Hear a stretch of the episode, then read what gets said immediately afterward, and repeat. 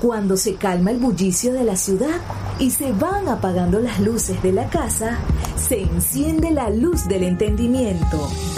Desde este momento comienza Puerto de Libros, Librería Radiofónica, programa que contiene todos sus elementos tipo A. Puede ser escuchado por niños, niñas y adolescentes sin la supervisión de padres, madres o representantes. Comienza Puerto de Libros, Librería Radiofónica. Cada semana Tyler y yo dábamos las reglas que él y yo decidíamos. Caballeros, bienvenidos al Club de la Pelea. La primera regla de este club es no hables del Club de la Pelea. La segunda regla del club es nunca hables del Club de la Pelea. La tercera regla del club de la pelea, si alguien grita alto, está bien, se acabó. La pelea terminó. Cuarta regla, solo dos objetos en una pelea. Quinta regla, una pelea a la vez, amigos. Sexta regla, sin camisas y sin zapatos. Séptima regla, las peleas durarán lo que tengan que durar. Y octava y última regla, si esta es tu primera noche en el club de la pelea, debes pelear.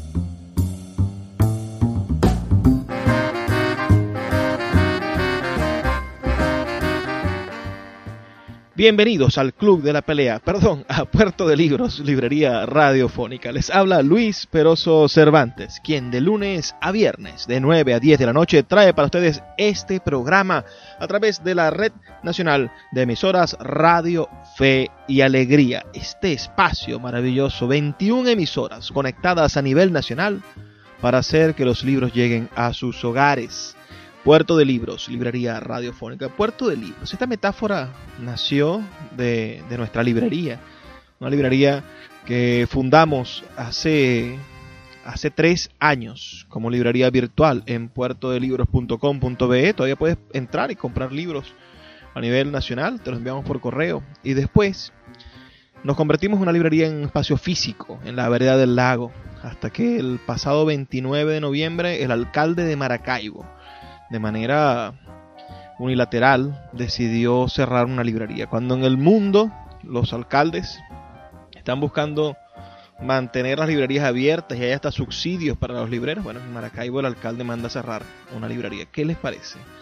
Más allá de eso, nuestro proyecto se ha convertido en un proyecto comunicacional maravilloso. Es un espacio de encuentro, de reflexión, que, que nos llena de muchísima satisfacción. No esperábamos tener tanta repercusión en el mundo de los medios de comunicación y amén por ello. Nos sentimos verdaderamente complacidos de poder llevar todas las noches, de lunes a viernes, de 9 a 10 de la noche, este espacio para ustedes, no solamente a través de las 21 emisoras de Fe y Alegría, sino también a través de una extensa red de plataformas de podcast. Son más de 15 plataformas en las cuales se encuentra también nuestro programa y a las cuales puedes tú a recurrir cuando quieras. Cuando quieras escuchar de nuevo un programa, debes simplemente teclear nuestra página web radio.puertodelibros.com.be y allí vas a ver todas las plataformas de podcast donde puedes escucharnos.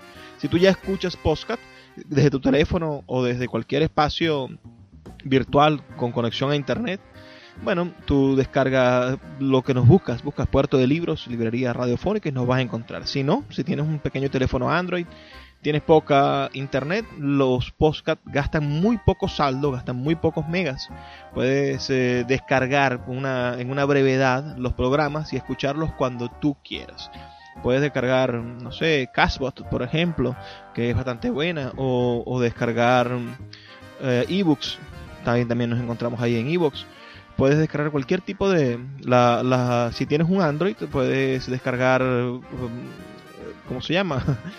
Google Postcat, que es la aplicación nativa de, de, Android para Postcat. Y allí también puedes escucharnos. Nos interesa muchísimo que, que te comuniques con nosotros, que nos des tus opiniones. Así que por favor escríbenos al 0424-672-3597. 0424-672-3597 o a nuestras redes sociales, arroba librería radio en Twitter y en Instagram. Son los canales para acercarnos, para hacer más estrecho este, este medio que nos une. El día de hoy vamos a estar hablando sobre un escritor espectacular, sobre un maravilloso escritor norteamericano. Me refiero a Chuck Palahniuk. Sí, Chuck Palahniuk. Creo que lo estoy pronunciando en el español más, más recalcitrante de todos pero espero que puedan entender también eso. He visto varios videos y varias conferencias donde lo llamaban de esa manera y es lo que se me hace más sencillo pronunciar. Chuck Palahniuk. Este escritor es famoso por ser el autor de la novela que le dio origen al guion, que le dio origen a la película El Club de la Pelea, El Club de la Lucha o Fight Club como quieran ustedes conocerlo, que se ha convertido durante mucho tiempo en una especie de película de culto para muchísimas personas y este escritor arrastra a una cantidad de, fanáticos por el mundo que lo hacen que lo hacen un escritor verdaderamente popular y verdaderamente interesante. Vamos a estar hoy conversando sobre su vida y vamos a leer dos fragmentos de sus libros. Vamos a leer el primer capítulo de Fight Club y vamos a compartir con ustedes una crónica, se llama Casi California, incluida en su libro de crónicas y de, ensayos, su trabajo periodístico llamado Error Urbano, historias reales de la locura americana. De todas maneras, antes de comenzar, me gustaría que ustedes tuvieran la oportunidad de escuchar los mensajes que tienen para nosotros nuestros anunciantes, esas personas que hacen posible que Puerto de Libros, Librería Radiofónica, llegue a sus hogares de lunes a viernes, de 9 a 10 de la noche, por la señal de la Red Nacional de Emisoras Radio Fe y Alegría. Sultana del Lago Editores es una empresa zuliana de servicios editoriales. Nuestro catálogo tiene más de 100 títulos de autores nacionales e internacionales. Además, somos la única editorial que presta servicios de impresión bajo demanda en Maracaibo. No necesitas invertir en grandes tirajes. Tus lectores pedirán tu libro, nosotros lo imprimiremos y tú obtendrás regalías. Por ello, también editamos internacionalmente en Amazon y Google Play Books. Conoce más en nuestra nueva página web www.sultanadelago.com o siguiéndonos en Instagram como arroba sultana del lago.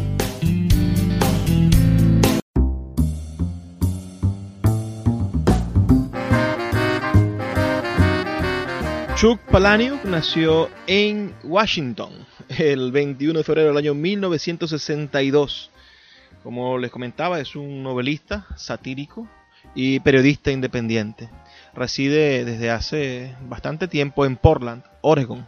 Es famoso, como les comentaba también, por su galardonada novela El Club de la Lucha o El Club de la Pelea, como ustedes quieran llamarlo, Fight Club, que posteriormente David Fisher adaptó al cine. En torno a su página web se reúne uno de los mayores grupos de seguidores de escritores en Internet. Chuck nació en, en Washington, como les comentaba. Es hijo de Carol y de Fred Palahniuk. Y creció con su familia en una casa móvil en la ciudad de Burbank, en el estado de Washington. Más tarde su padre y su madre se divorciaron y a menudo lo enviaban junto con sus tres hermanos a vivir con sus abuelos en su rancho ganadero al este de Washington. Sus ancestros paternos son ucranianos y sus maternos son franceses. Palahniuk se graduó en 1986 de la Escuela de Periodismo de la Universidad de Oregon. En sus tiempos de estudiante trabajó en prácticas para la cadena de radio KLCC y poco después se trasladó a Portland. Tras recibir un contrato para un periódico local durante un breve periodo, se colocó como mecánico diésel en la compañía de camiones Freightliner, donde permaneció hasta que su carrera literaria despegó. Durante ese tiempo escribió manuales sobre reparación de camiones y trabajó una breve temporada como periodista. Tras asistir informalmente a un seminario introductorio gratuito impartido por una organización llamada Landark Education, Palaniuk abandonó su trabajo como periodista en 1988. Palaniuk realizó trabajos voluntarios en un albergue para personas sin hogar. Además, también colaboró en un hospicio como acompañante. Palaniuk se convertiría también en edad adulta en miembro del rebelde Cacophony Society, es la Sociedad de Cacofonía, una red de espíritus libres reunida al azar, unida en la búsqueda de experiencias más allá de los límites de la sociedad dominante. Es un participante habitual en sus acontecimientos, incluyendo el Santa Con, una fiesta de Navidad pública que incluye bromas y borracheras que se celebra anualmente en Portland. Su participación en la Cacophony Society inspiró algunos de los sucesos de sus libros, tanto ficticios como reales. Notablemente, usó a la Cacophony Society como base para el proyecto Mayhem en Club de la Lucha. Palaniuk empezó a escribir ficción cuando tenía más de 30 años, mientras acudía a talleres impartidos por Tom Spanwer, a los que asistía para hacer nuevos amigos, según él mismo lo recuerda. Eh, Spanwer inspiró en gran medida el estilo minimalista de Palanio. Su primer libro, titulado Insomnia, nunca fue publicado debido a su desilusión con la historia, eh, aunque rescató una pequeña parte y la usó para el Club de la Lucha. Cuando intentó publicar su siguiente obra, Monstruos Invisibles, los editores la rechazaron por ser demasiado perturbadora. Esto le sirvió para escribir su más famosa novela, El Club de la lucha, con el objeto de intentar perturbar al editor incluso más para que la volviera a rechazar. Palaniuk escribió esta historia en su tiempo libre mientras trabajaba para la compañía de, camiones diésel. Tras aparecer inicialmente como una historia corta en la recopilación Pulse of Happenings, en la cual sería el capítulo 6, Palaniuk la amplió hasta una novela, la que en contra de sus expectativas el editor estuvo dispuesto a publicar. Aunque la primera edición recibió críticas positivas y algunos premios, estuvo poco tiempo a la venta. Sin embargo, el libro se abrió camino hasta Hollywood, donde David Fisher realizó una adaptación cinematográfica en 1999. Fue un fracaso en taquilla, aunque ocupó el primer puesto en recaudación de su primer fin de semana de exhibición en los Estados Unidos pero pronto se convirtió en una película de culto tras ser lanzada en DVD. La novela ha sido reeditada tres veces en edición de bolsillo, en 1999, en el 2004, con un nuevo prólogo del autor sobre el éxito de la adaptación cinematográfica y en el 2005 con un prólogo de Palaniuk. Una versión revisada de Monstruos Invisibles, así como su cuarta novela Superviviente, fueron publicados en el año 2005 y consiguió su primer éxito de superventas, siendo incluido en la lista del New York Times con su novela Asfixia. Desde entonces los libros de Palaniuk han recibido con frecuencia mucho éxito. Hagamos una pausa y ya volvemos con más de este maravilloso escritor llamado Chuck Palaniuk. Síguenos en arroba Librería Radio. El poeta Luis Peroso Cervantes le acompaña en Puerto de Libros, Librería Radiofónica, por Radio Fe y Alegría, con todas las voces.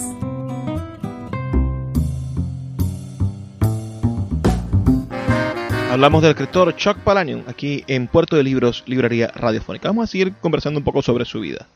1999 fue un año que le acarrió una gran tragedia personal. Su padre Fred había empezado a salir con Donna Fontainer, una mujer a la que había conocido a través de un anuncio de contacto bajo el título Kismet, y que había logrado enviar a su novio anterior a prisión por abuso sexual quien juró que al salir de la cárcel iba a ir a matarla. Palaniuk cree que mediante su anuncio de contacto, Fontaine estaba buscando a un hombre que pudiera protegerla.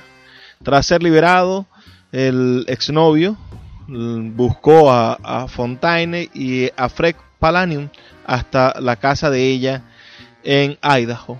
Les disparó a los dos y arrastró sus cuerpos hasta una cabaña a la cual luego prendió fuego. En la primavera del 2001, ah, este hombre fue declarado culpable de los dos cargos de asesinato en primer grado y sentenciado a muerte. Al hilo de estos sucesos, Palanio comenzó a trabajar en una novela titulada Nana. Según ha declarado, la escribió para ayudarse a sobrellevar el haber sido parte de, de la condena a muerte del asesino de su padre. En septiembre de 2003, durante una entrevista dada a Karen Balbi en Entertainment Weekend, uh, Palaniuk mencionó de manera confidencial información sobre su pareja. Aunque pocos creían que estaba casado con una mujer, algunos periodistas afirmaban que tenía esposa, en realidad vivía con un hombre.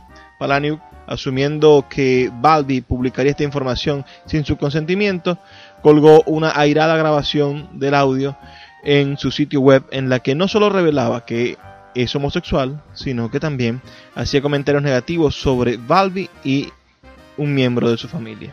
Sin embargo, los temores del escritor resultaron infundados, pues Balbi no reveló nada en su artículo sobre la vida personal de Palaniuk, aparte del hecho de que no estaba casado. La grabación fue posteriormente retirada del sitio web, lo que fue interpretado por algunos seguidores como que Palaniuk se avergonzó de su homosexualidad.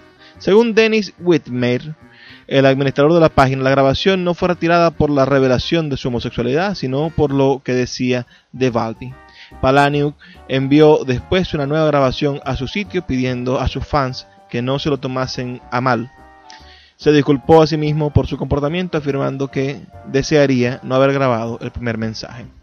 Mientras estaba en gira en el año 2003 para promocionar su novela Fantasmas, Palaniuk leyó a sus oyentes una historia corta titulada Tripas, un relato de accidentes relacionados con la masturbación que aparece en el libro se informó que a unas 35 personas se desmayaron mientras oían la lectura, aunque es posible que muchos de estos incidentes fueran representados por fans de Palanium como efecto humorístico.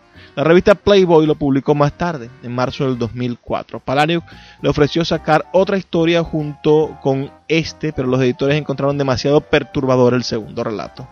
En su gira para promocionar Stranger Than Fiction True History, en verano del 2004 volvió a leer la historia a la audiencia, elevando el total de desmayos a 53 y más tarde a 60 durante la gira para promocionar la edición de bolsillo de Diario, una novela.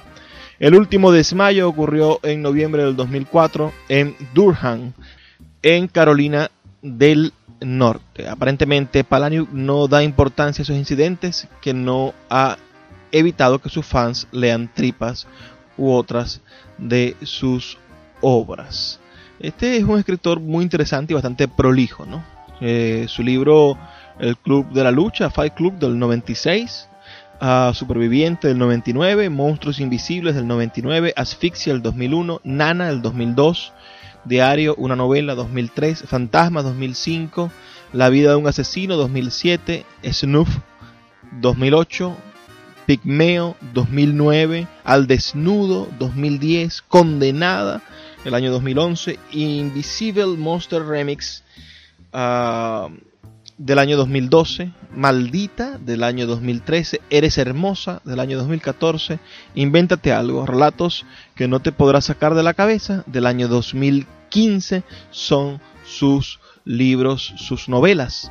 Eh, tiene tres novelas cortas, una del 2009, otra del 2010, otra del 2011, ah, titulada Fetch, Loser y Romance, respectivamente. Escribió la segunda parte de The Fight Club como una novela gráfica publicada en el año 2015 y tiene tres libros de no ficción, de los cuales nosotros estamos leyendo Vamos a leer esta noche uno de ellos que es Error Humano con traducción de Javier Calvo. Pero a continuación leeremos el primer capítulo de la novela Fight Club. Tyler me consigue un trabajo de camarero. Después me mete una pistola en la boca y me dice que para alcanzar la vida eterna primero tienes que morirte. Sin embargo, durante mucho tiempo Tyler y yo fuimos buenos amigos. La gente siempre me pregunta si conocía bien a Tyler Durden.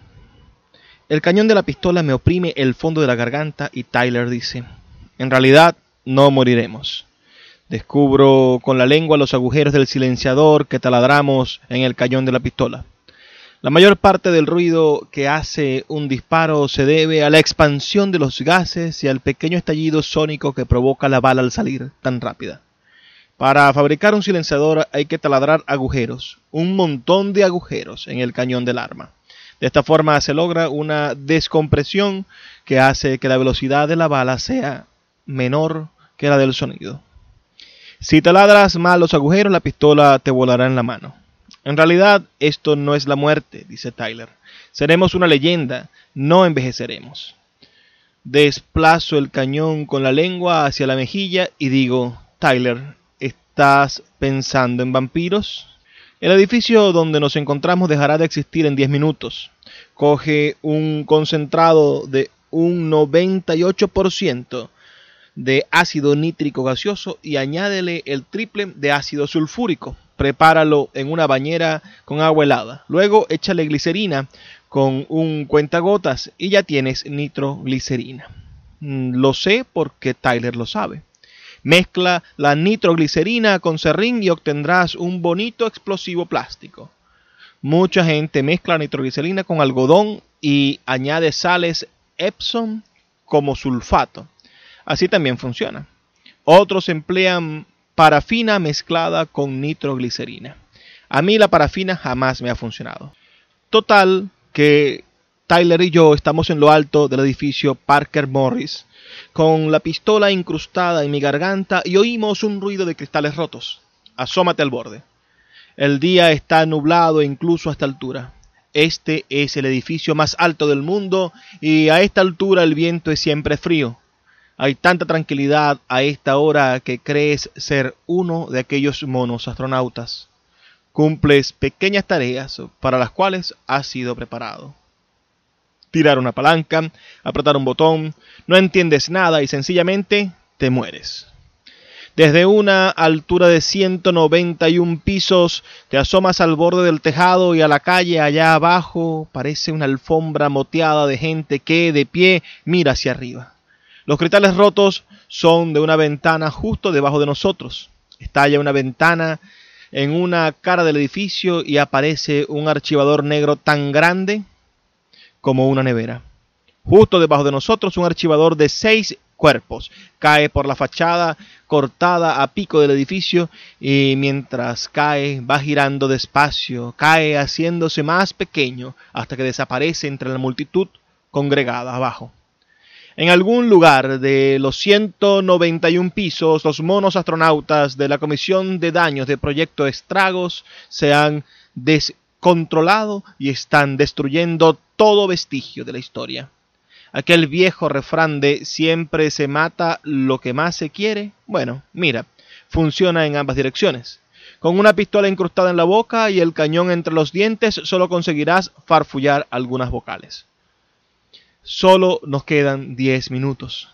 A continuación, por un lado del edificio va apareciendo centímetro a centímetro una mesa de madera oscura que, empujada por la comisión de daños, se tambalea, se inclina y, tras darse la vuelta, se precipita al vacío hasta que se pierde en la multitud como si se tratara de un extraño objeto volador.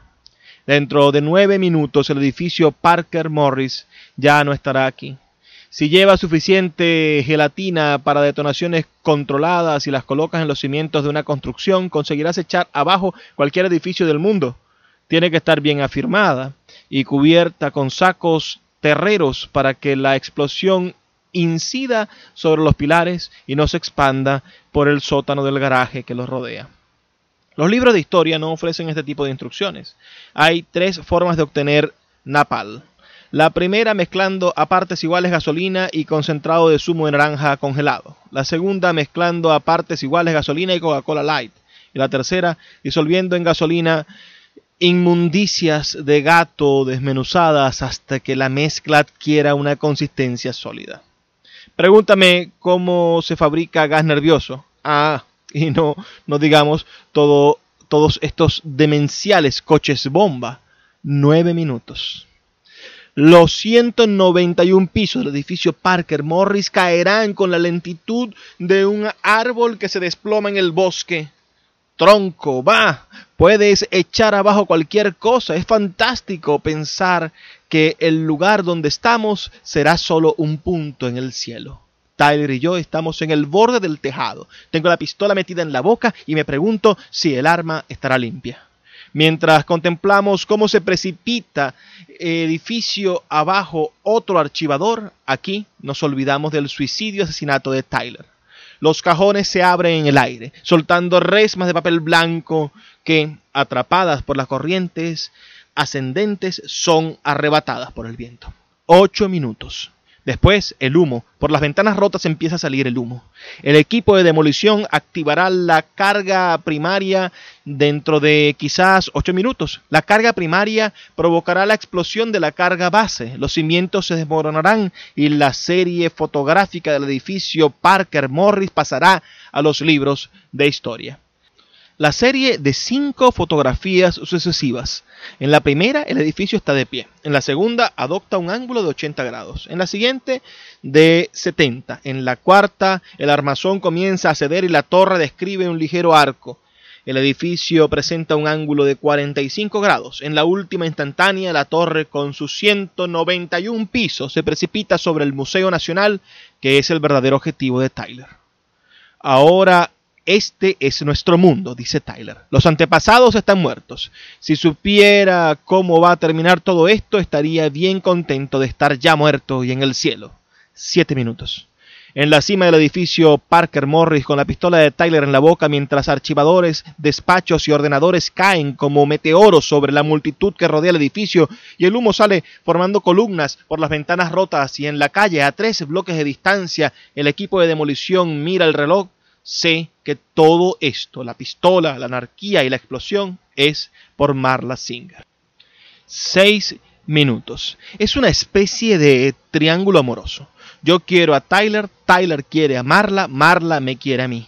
Yo no quiero a Marla y Tyler no me quiere a mí. Ya no. Se trata de una cuestión de cariño más que de amor, de propiedad más que de posesión. Sin Marla, Tyler no tendría nada cinco minutos. Tal vez nos convirtamos en leyenda, tal vez no. No, digo, pero aún así, espera. ¿Qué sería de Jesús si nadie hubiese escrito los evangelios? Cuatro minutos.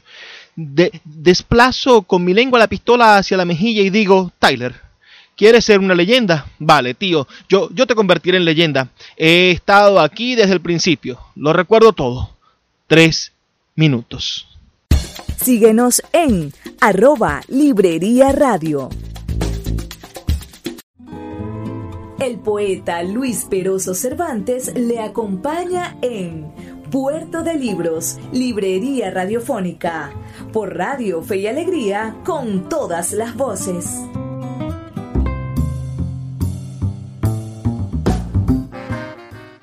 Ahora leeremos un fragmento del libro Error humano de Chuck Palanium. Casi California. La infección de mi cabeza está empezando a curarse por fin cuando recibo hoy el paquete en el correo. Se trata del guion basado en mi primera novela, El Club de la Lucha. Lo envía la 20th Century Fox. El agente de Nueva York ya me dijo que llegaría. Así que estaba avisado. Incluso fui a una pequeña parte del proceso.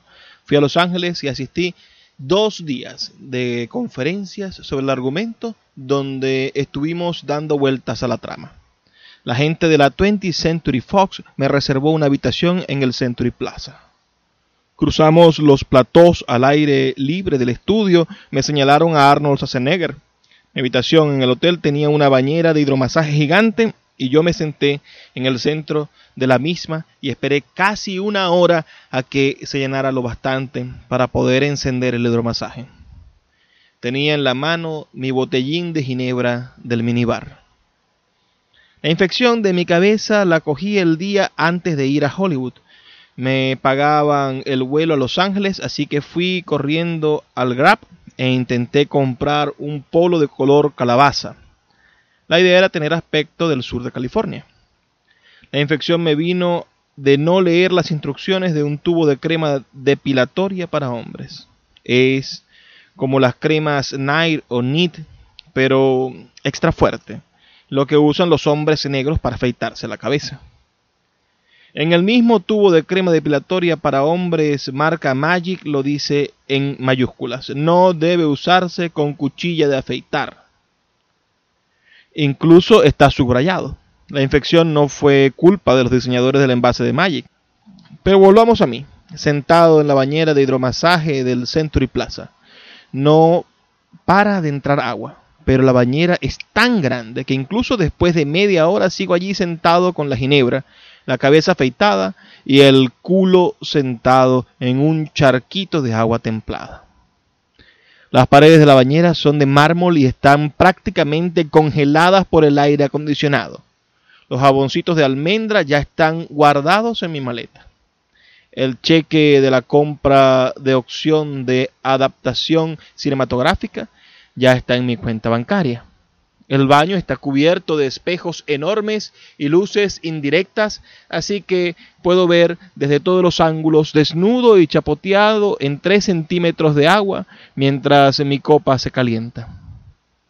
Esto es todo lo que yo quería que se convirtiera en mi realidad.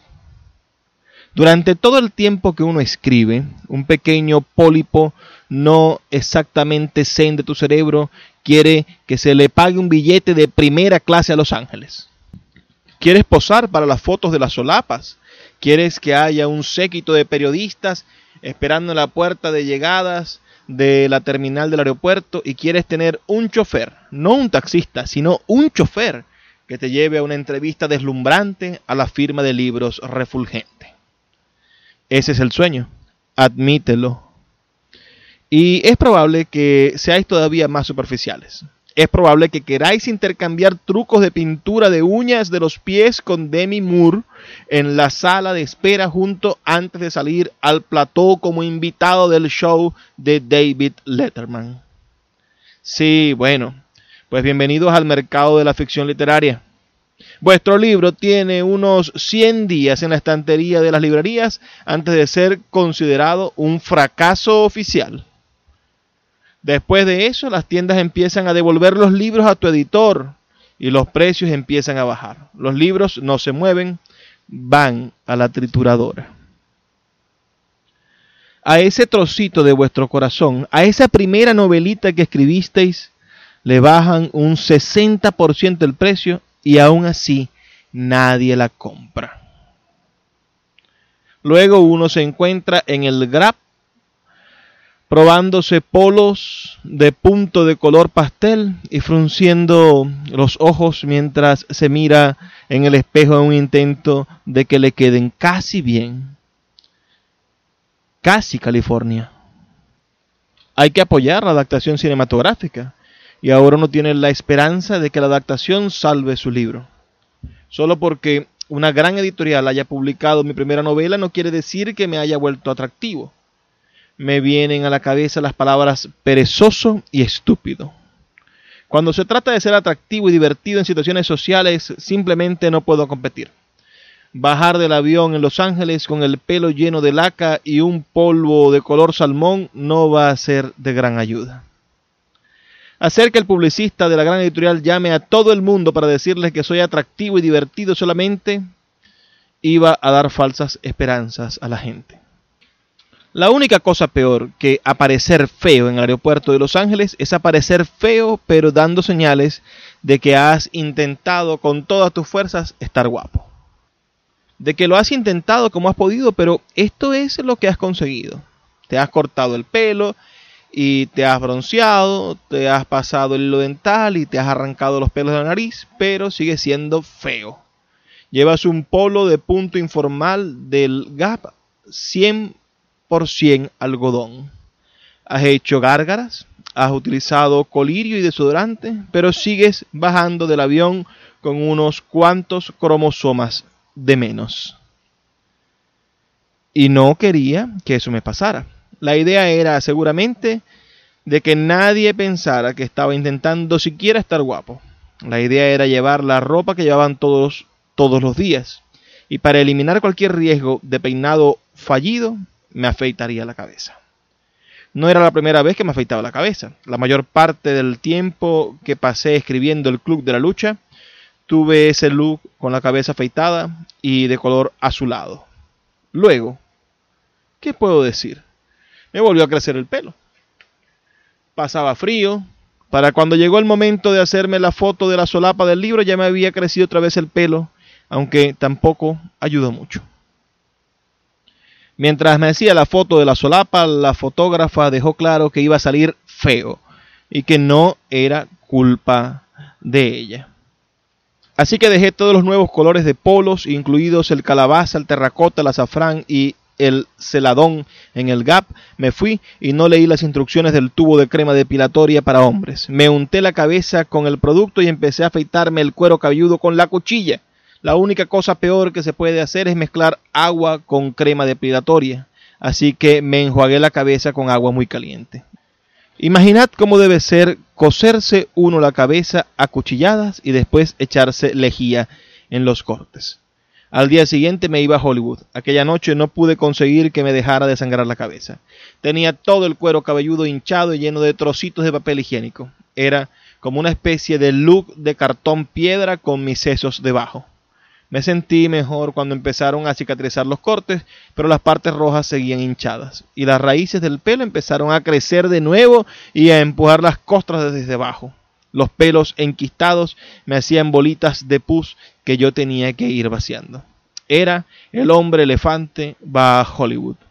La gente de la compañía aérea me hizo subir al avión a toda prisa como si fuera un órgano de un donante. Cuando eché el asiento hacia atrás, las costras se me pegaron a la pequeña funda de papel que cubría la parte superior del respaldo. Después del aterrizaje, el auxiliar de vuelo me la tuvo que despegar. Probablemente aquello tampoco fue el punto álgido de la jornada. Es por eso que lo escribo. La infección de mi cabeza empeoró. Todo el mundo a quien yo iba conociendo parecían héroes de leyenda como si fueran hijos de John F. Kennedy. Todas las mujeres eran como Uma Truman.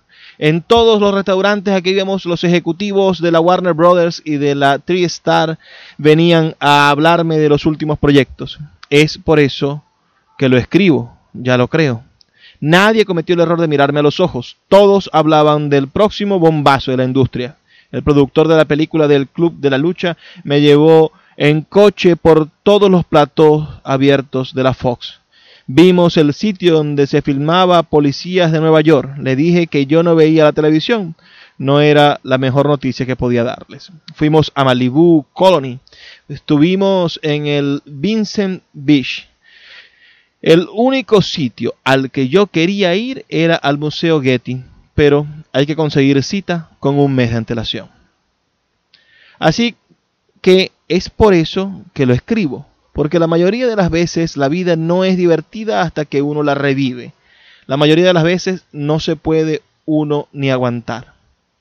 La cabeza no me paraba de sangrar. A quien estuviera más abajo de la jerarquía le tocaba llevarme en coche. Me enseñaron todas aquellas huellas de manos y de pies en el cemento e hicieron una parte para discutir los ingresos brutos de Twister y de Misión Imposible mientras yo deambulaba igual que el resto de los turistas mirando el suelo en busca de Marilyn Monroe. Me llevaron en coche por Brentwood, por Bel Air, por Beverly Hills y por Pacific Palisades. Me dejaron en el hotel donde me quedaban dos horas antes de bajar a la cena. Allí estaba yo.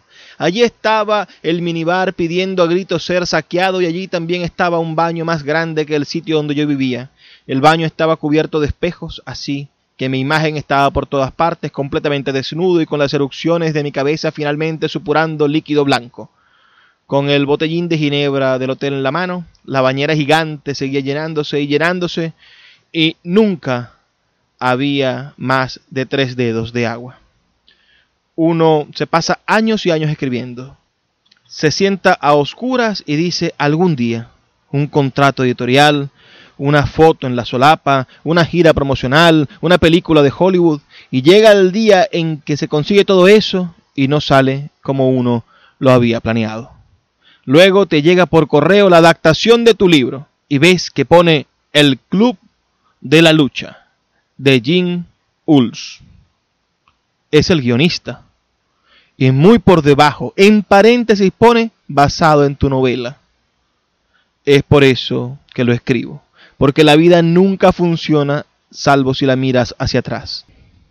Y escribir le hace a uno mirar hacia atrás. Porque como es imposible controlar la vida, por lo menos puedes controlar tu versión de la misma. Porque incluso sentado en mi cuarto de agua templada en Los Ángeles, ya estaba pensando en qué les contaría a mis amigos cuando me preguntaran por aquel viaje. Les hablaría de mi infección y de Malibú y de la bañera sin fondo y ellos me dirían, eso tienes que escribirlo. Recuerda reportar tu sintonía al 0424-672-3597 y darnos tu opinión sobre este raro y maravilloso autor contemporáneo de la literatura norteamericana, Chuck Palahniuk. Síguenos en arroba Librería Radio. El poeta Luis Peroso Cervantes le acompaña en Puerto de Libros, Librería Radiofónica, por Radio Fe y Alegría, con todas las voces. Vi alrededor, alrededor y vi muchos rostros nuevos. Cállense. Lo que significa que han roto las dos primeras reglas del club de la pelea. Viejo, he visto en clubes a los hombres más fuertes y listos que jamás han vivido. He visto ese potencial y los he visto desaprovecharlo. Maldición, toda una generación bombea gas, espera mesas o tiene esclavos con collares blancos. Los anuncios nos ofrecen autos y ropa. Trabajamos en lo que odiamos para comprar basura que no necesitamos. Estamos en medio de la historia de los niños, sin propósito ni lugar, sin un gran mundo en el vacío, sin un mundo espiritual. Nuestra gran depresión es nuestra vida. Estamos ilusionados por la televisión para creer que algún día seremos millonarios, dioses del cine y estrellas de rock, pero no seremos. Y lentamente lo aprenderemos. Y estamos muy, muy molestos. Sí.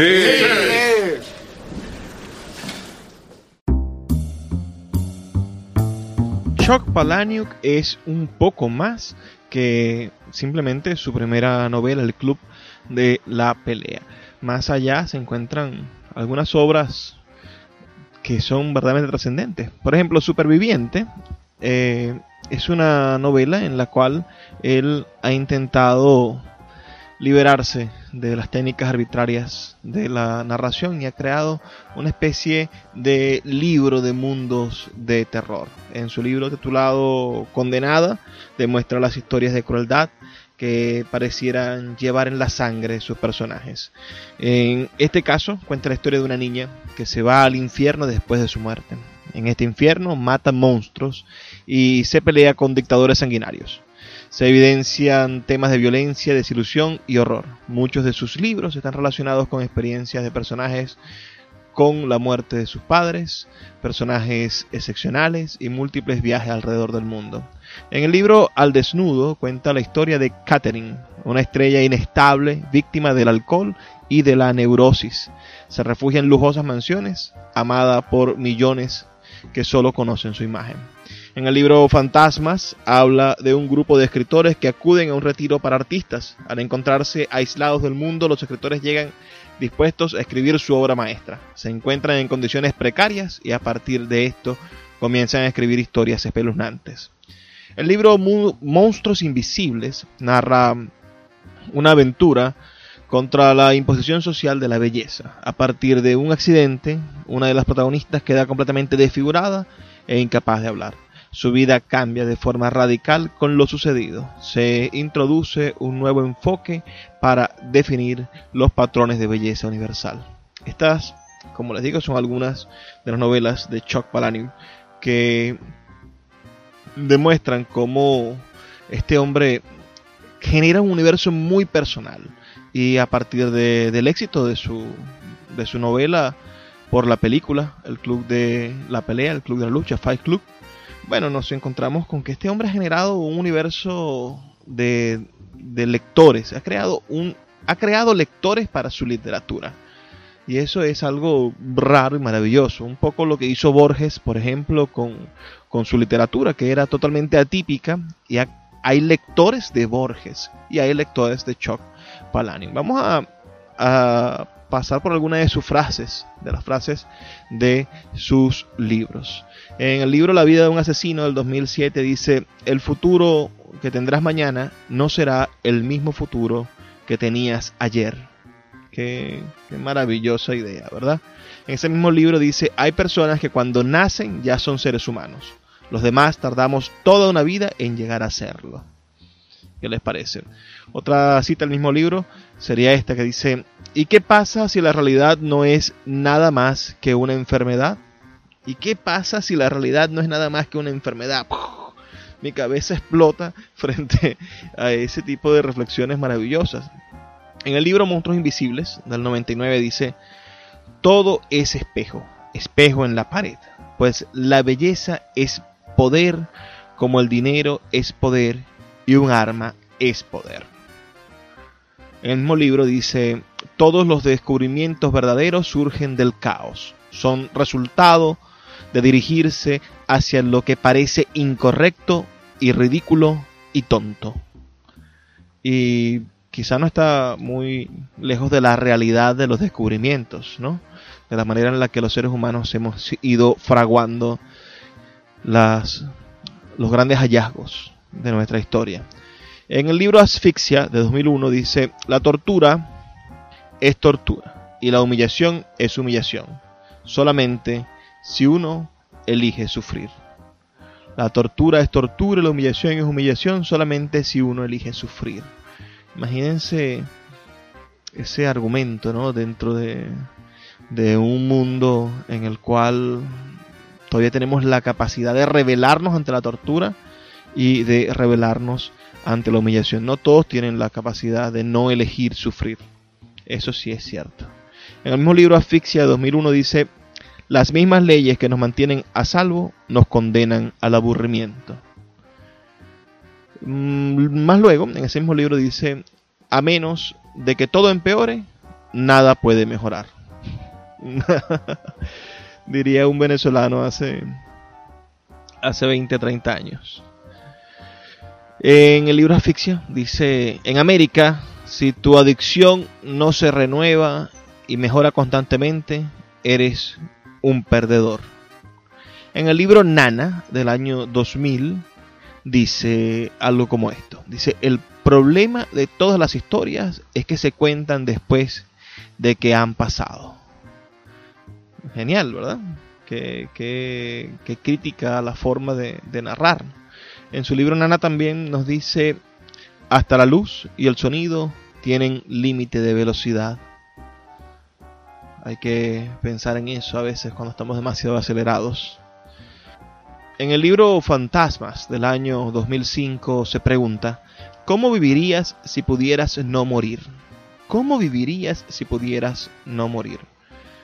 Es una pregunta que podría rectificar toda la idea que tenemos de la humanidad. En el libro Condenada del 2013 dice, ver televisión y navegar por internet son un entretenimiento perfecto para estar muerta. Y bueno, saben ustedes que el libro fetiche de su literatura es, es el Club de la Lucha, ¿no? el, el Club de la Pelea, el Fight Club. Vamos a, a compartir cuatro frases de este libro. La primera dice, es lo que ocurre en los casos de insomnio todo es muy lejano. La copia de la copia de una copia. No puedes tocar nada y nada puede tocarte. El insomnio te distancia de todo. También dice, un instante es lo máximo que se puede esperar de la perfección.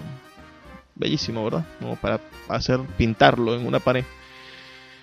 También nos dice, todo lo que alguna vez amaste te rechazará o morirá. Todo lo que una vez amaste te rechazará o morirá. Parece una ley inquebrantable del amor. Vamos a acabar con la civilización para hacer del mundo algo mejor. Todo esto de su libro El Club de la Lucha del año 1996. ¿Qué, qué les parece? ¿Qué, qué tal este, este escritor Chuck Palanio. Por favor, escríbenos al 0424-672-3597, 0424-672-3597 o a nuestras redes sociales arroba librería radio en Twitter y en Instagram. Son nuestros espacios, nuestros espacios para generar un cambio, para producir una una interacción que nos acerque, que nos familiarice, que nos haga amigos. Hemos descubierto a gente maravillosa a través de la radio, a través de este punto de encuentro, de esos teléfonos y de, y de las redes sociales. Gracias a ustedes por estar allí con nosotros día tras día, de lunes a viernes, de 9 a 10 de la noche. Algunos por la señal de la Red Nacional de Emisoras Radio Fe y Alegría quienes son nuestro público base y quienes deseamos que sigan escuchando radio. Y a otros que los tenemos ahora a través de, de las plataformas de podcast. Nos encontramos en más de 15 plataformas de podcast, en las más importantes. Y a través de esas plataformas nos pueden seguir, pueden compartir nuestros programas, escuchar además los programas anteriores, cosa que es la ventaja, la nueva radio, el podcast es la nueva radio, el nuevo contacto directo con, los locutores, con las personas que, que valoran la voz como medio de comunicación. Claro, el podcast tiene con la radio algunas diferencias y entre tanto es la, la extrema pulcritud que necesita el podcast. A mí me parece demasiado irreal, ¿no? Ese deseo de que el, locutor, quien está hablando, no cometa ningún error en ningún momento, no haga ningún chasquido y, y parezca esa eso que la radio dejó atrás. La radio consiguió la frescura en la cuestión dinámica, en las pausas sonoras, en darse cuenta de que el locutor está hablando y está hablando como una persona real. Y, y bueno, ahora el podcast pareciera que fuese la radio de los años 40, donde el locutor no puede equivocarse, donde la dicción debe ser perfecta, donde eh, ese, ese mecanismo de, de encuentro se convierte en un de conseguir la perfección que no es un, un atributo de la humanidad. Los humanos no somos perfectos. Aún así, nosotros insistimos con, con, este proyecto radiofónico y lo llevamos al mundo del podcast para darle más realce, para intentar conseguir allí amigos, más amigos, porque de un puerto se espera es que la gente zarpe en barcos y en estos barcos de papel que nosotros tenemos. Así que mientras más oportunidades tengamos de, de entregarle a las personas barquitos de papel para que zarpen al mar de la imaginación, al universo del conocimiento, a esos ríos intrincados de la sabiduría, bueno, más oportunidades tendremos nosotros de ser felices y de cumplir con nuestros objetivos. De eso se trata la vida, ¿no? De cumplir un poco con, con los objetivos que nos trazamos. A veces objetivos que nadie nos ha impuesto. ¿Qué les ha parecido el programa de hoy? Escríbanme al 0424-672-3597. ¿Vieron el club de la pelea? ¿Vieron el Fight Club? ¿Lo vieron? Bueno, díganme, ¿qué les pareció esa película? Me encantó, me chifló, como dicen los mexicanos. Y sé que este quizás es el primer, el primer programa que hacemos donde hablamos tanto de cine y literatura. ¿Qué otra película les parece que, podríamos nosotros intentar buscar sus libros y hacer relaciones entre cine y literatura? Danos ideas. También puedes meterte en nuestra página web radio.puertodelibros.com.be y desde allí, señores, ustedes van a poder conseguir los mecanismos de acción para participar con nosotros. Y hay una sección abierta de encuesta donde usted podrá votar por los, las propuestas de programa que nosotros les hacemos y que ustedes creen que podrían funcionar, podrían, deberían hacerse primero que las otras. Me toca despedirme, pero no sin antes darles el mensaje que siempre, siempre me gusta dejarles. Por favor, sean felices, lean poesía. Sultana del Lago Editores es una empresa zuliana de servicios editoriales. Nuestro catálogo tiene más de 100 títulos de autores nacionales e internacionales. Además, somos la única editorial que presta servicios de impresión bajo demanda en Maracaibo.